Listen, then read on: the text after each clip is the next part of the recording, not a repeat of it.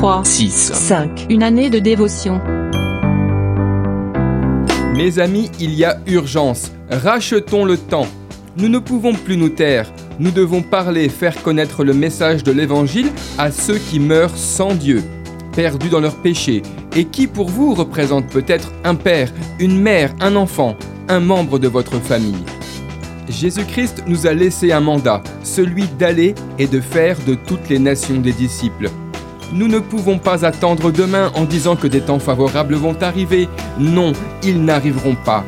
Demain sera pire qu'aujourd'hui, alors agissons maintenant pour voir des vies transformées. Chaque seconde, un homme quitte la terre sans avoir entendu que Jésus l'aime.